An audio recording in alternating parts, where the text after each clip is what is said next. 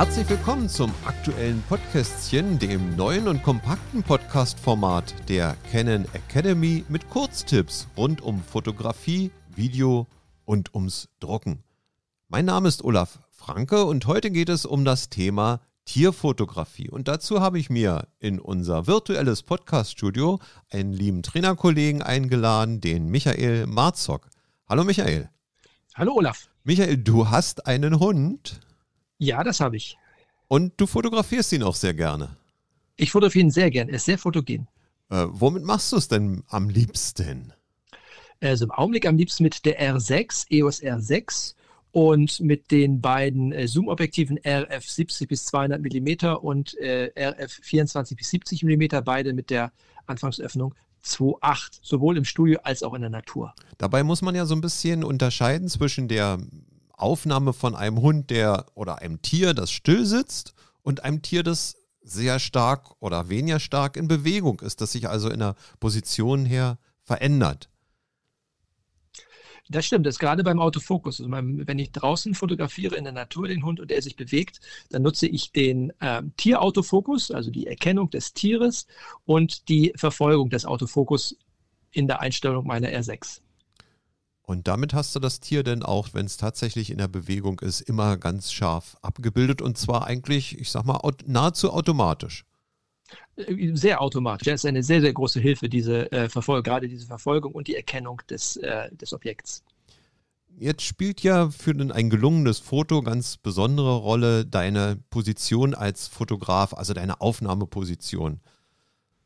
Ja, das stimmt. Also man sollte das Tier nicht einfach stehen von oben, wenn es einem vor einem steht, einfach runter fotografieren, sondern schön ist es, wenn man auf Augehöhe ist mit dem Tier.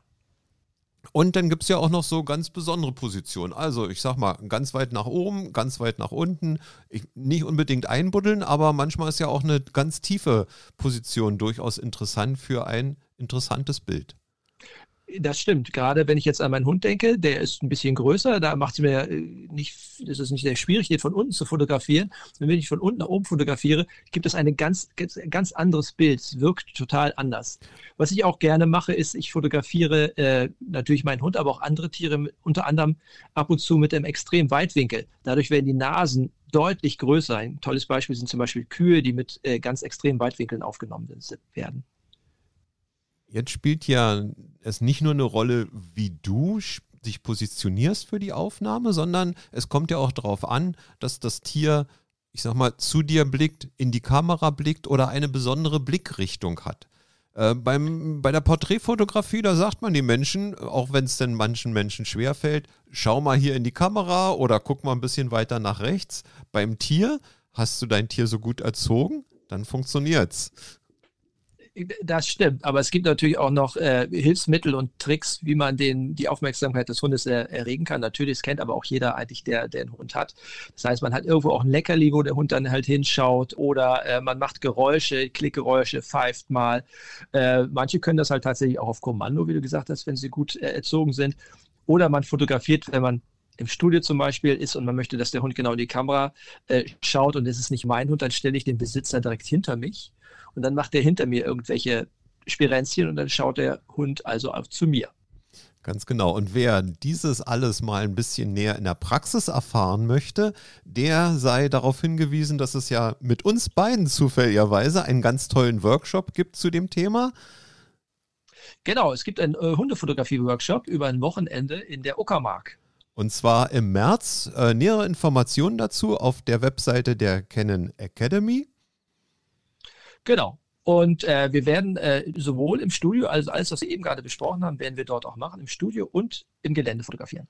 Michael, herzlichen Dank. Das war das Podcastchen zum Thema Tierfotografie.